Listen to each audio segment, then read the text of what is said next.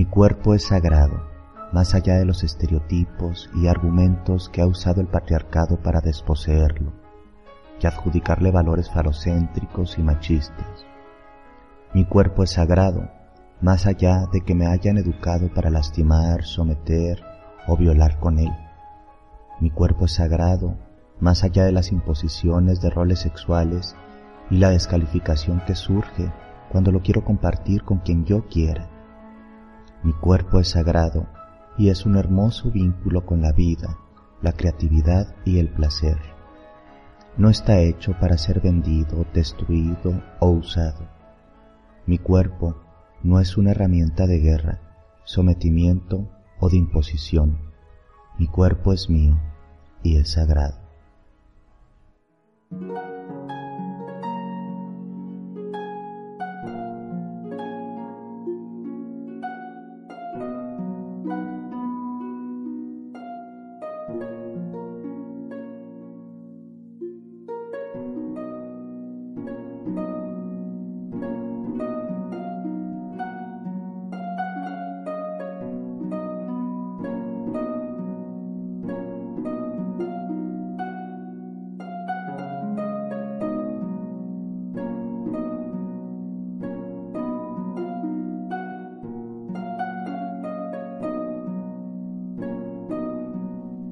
La homosexualidad aún para muchas personas es considerada un tabú, un pecado o una desviación o patología. Sin embargo, la homosexualidad no tiene ninguna de estas características ni parafílicas, ni patológicas, menos aún pecaminosas, si lo vemos desde el punto de vista eh, de los derechos humanos, ya que ninguna religión debería estar encima de los derechos humanos. No podemos justificar el castigo o la censura de la homosexualidad en algunas culturas por creencias religiosas o por percepciones que podríamos llamar fantasiosas del mundo. La homosexualidad, se decía antes, era un comportamiento exclusivo de los seres humanos. Actualmente sabemos que esto no es así. Está presente en muchas especies y principalmente en muchos eh, animales mamíferos. La homosexualidad se define como la atracción sexual entre personas del mismo sexo. Sin embargo, no únicamente se reduce al aspecto genital sexual, sino también al afectivo identitario, es decir, a lo que sentimos y nosotros qué es lo que sentimos acerca de nosotros mismos o cómo nos vemos. Este comportamiento sexual, como cualquier otro, ¿sí? Tiene connotaciones interpretacionales, es decir, cada sociedad en cada tiempo eh, hasta ha tenido su postura. Mm, podemos verla, por ejemplo, que en el medievo eh, estaba asociada a el pecatus o el pecado o incluso a posesiones demoníacas. Podemos verlo a través de el siglo pasado como cómo era percibida como una patología de índole mental, psicológica o psiquiátrica, o incluso se buscaba el gen anómalo que había provocado tal comportamiento desviado o enfermo. Sin embargo, las diferencias que encontramos entre la conducta sexual animal y la humana no son muy diferentes, y así encontramos parejas del mismo sexo en prácticamente todos los mamíferos. Entre los más conocidos están las parejas del mismo sexo entre pingüinos, delfines, canes, o sea, lobos y perros, y otros mamíferos. Aunque actualmente está despatologizada y no la encontramos dentro de ningún manual diagnóstico de enfermedades emocionales, psíquicas, psicológicas o psiquiátricas. Aún algunos enfoques en psicología, evidentemente muy rudimentarios, la observan como si fuera algo patológico y que necesita ser tratado, atendido, curado.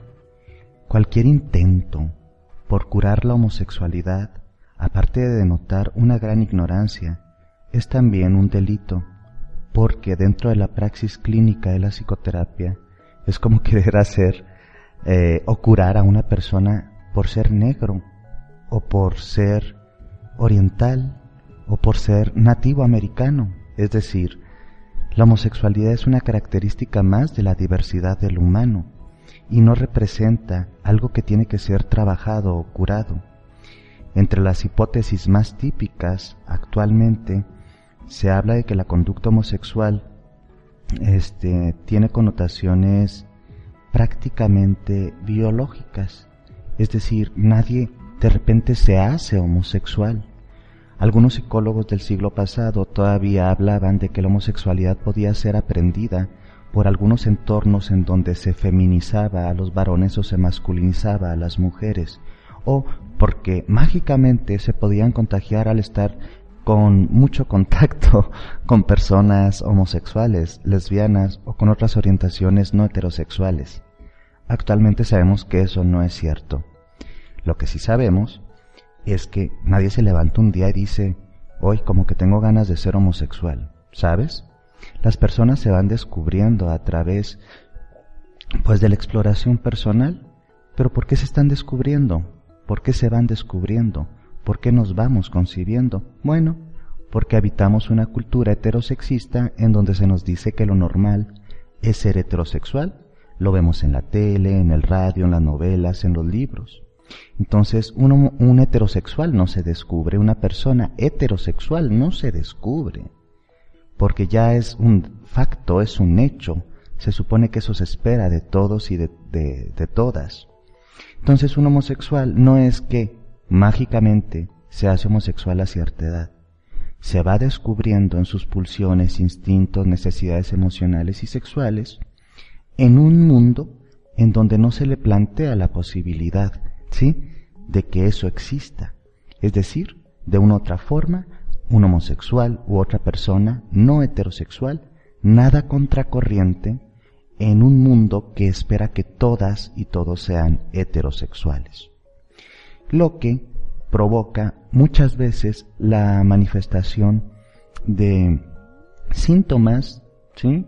y de mm, eh, estadios de dolor que no son eh, provocados por ser homosexual, sino por vivir en una cultura que al parecer no te afirma, te invisibiliza o incluso te sataniza o ridiculiza. Es decir, si se encuentran este, que en muchos homosexuales eh, y personas con identidades no heterosexuales hay síntomas a veces depresivos, ansiosos y paranoicos, principalmente estos, pero no porque esto sea provocado por la homosexualidad, sino por la, la dificultad de adaptarse a un entorno altamente neurotizante a todas las personas que no representan el ideal social. ¿Cuál es ese ideal sexual? Eh, social, perdón. Ya lo dije. La idea de que todos seamos heterosexuales. Entonces, entre los problemas que se enfrenta desde una identidad homosexual asumida o no asumida este, a, nivel público, eh, existen los típicos problemas que conlleva a la marginación, la discriminación y el miedo a manifestarse tal, tal cual es. Sin embargo, uno de los grandes trabajos probablemente de la posmodernidad es entender lo complejo del ser humano, lo diverso del ser humano y valorar eh, los aportes culturales, los aportes afectivos, los aportes sexuales de todos y de todas. Entonces, cuando nos planteamos una visión general de lo que está sucediendo en estos tiempos, es sin duda una visión coyuntural, en donde se impacta toda esta carga que se ha arrastrado acerca de las ideas inadecuadas, discriminantes y violentas acerca de la homosexualidad, y estas visiones que afirman la dignidad humana, el respeto de los derechos humanos de todos y de todas, y sobre todo, ¿sí? la capacidad que tenemos para empoderarnos y exigir habitar un mundo mejor, un mundo centrado en el respeto, un mundo centrado en la paz. Así que si alguna vez escuchas que esto es pecado, que esto es ilegal, que esto es eh, este patológico, eh, perverso, enfermizo, tu primer acto de empoderamiento es informarte, es no permitir que todo este tipo de ideas entren en ti y te auto boicoteen y te estigmatices o te marques a ti mismo, a ti misma, desde un lugar destructivo. Es tiempo de quitar muchas etiquetas feas y empezar a recobrar lo que durante muchos milenios fue robado, que es la dignidad, el poder y el derecho a ser tú misma, tú mismo.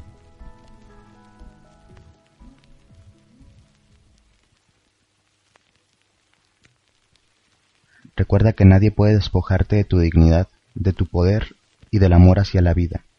No permitas que la violencia patriarcal y machista rompa tu espíritu, levanta tu corazón y deja que lo llene el gran espíritu de la vida.